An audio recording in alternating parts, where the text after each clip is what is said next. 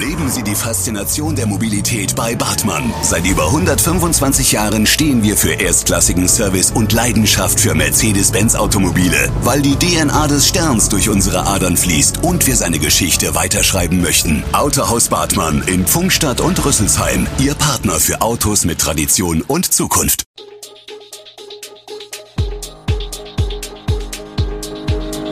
Gude, unser morgendliches News Update. Das Wichtigste aus Südhessen für Sie im Überblick. Guten Morgen aus Darmstadt an diesem 22. März. Kein 3G mehr in Bus und Bahn, neues Studentenwohnheim in Darmstadt und Warnstreik am Frankfurter Flughafen. Das und mehr hören Sie heute im Podcast. Merck investiert halbe Milliarde Euro zusätzlich in Darmstadt. Der Chemie- und Pharmakonzern hat sich viel vorgenommen, bis zum Jahr 2025 will Merck weltweit führendes Wissenschafts- und Technologieunternehmen werden und der Jahresumsatz soll sich von 19,7 Milliarden auf 25 Milliarden erhöhen. Schon im vergangenen Jahr legte der Erlös um 2 Milliarden Euro zu, wobei die Corona-Pandemie kräftig Rückenwind gab. Damit sich der Trend fortsetzt, nimmt das Unternehmen auch in den kommenden Jahren viel Geld in die Hand, auch am Stammsitz Darmstadt. Ursprünglich wollte Merck hier von 2020 bis 2025 eine Milliarde Euro investieren. Nun packt der Chemie- und Pharmakonzern noch mehr als 500 Millionen obendrauf, wie am Montag mitgeteilt wurde. Das Geld fließt in die Produktion und Infrastruktur vor Ort, aber auch in Forschung und Entwicklung sowie deren Verzahnung mit dem operativen Geschäft, heißt es. In hessischen Bussen und Bahnen gilt kein 3G mehr. Das stellte ein Sprecher der hessischen Landesregierung am Montag in Wiesbaden auf Deutsche Presseagentur Anfrage klar. Auch für Zugfahrten der Deutschen Bahn braucht man keinen 3G-Nachweis mehr. Die Maskenpflicht gilt in allen Verkehrsmitteln aber weiterhin. In Bessungen entsteht ein neues Studentenwohnheim. Ab Mitte April sollen die Wohnungen in der Karlstraße, die im Schnitt rund 20 Quadratmeter groß sind, bezogen werden. Die Preise bewegen sich je nach Größe des Apartments zwischen 475 und 700 Euro inklusive Nebenkosten und Internet.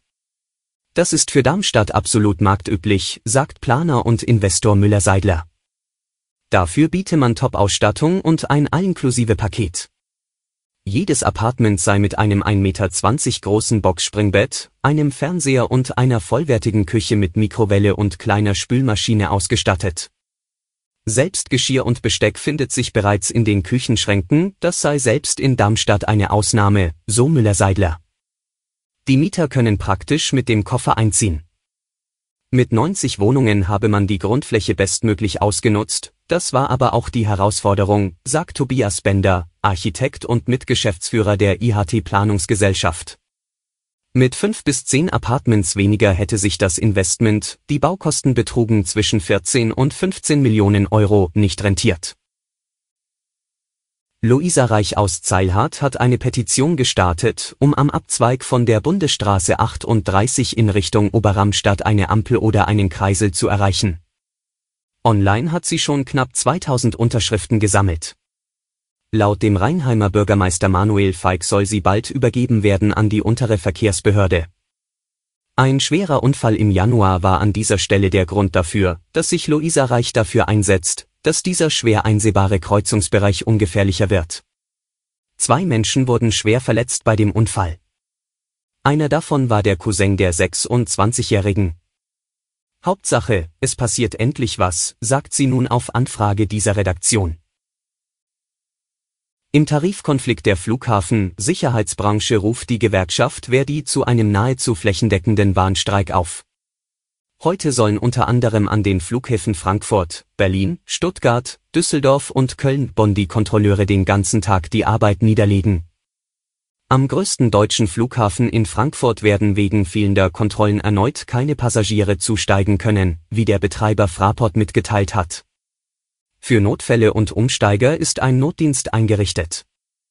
Bereits in der vergangenen Woche hatte Verdi zeitversetzt an mehreren Flughäfen ganztägige Warnstreiks durchgezogen, was zu Protesten bei den Flughäfen und Fluggesellschaften führte.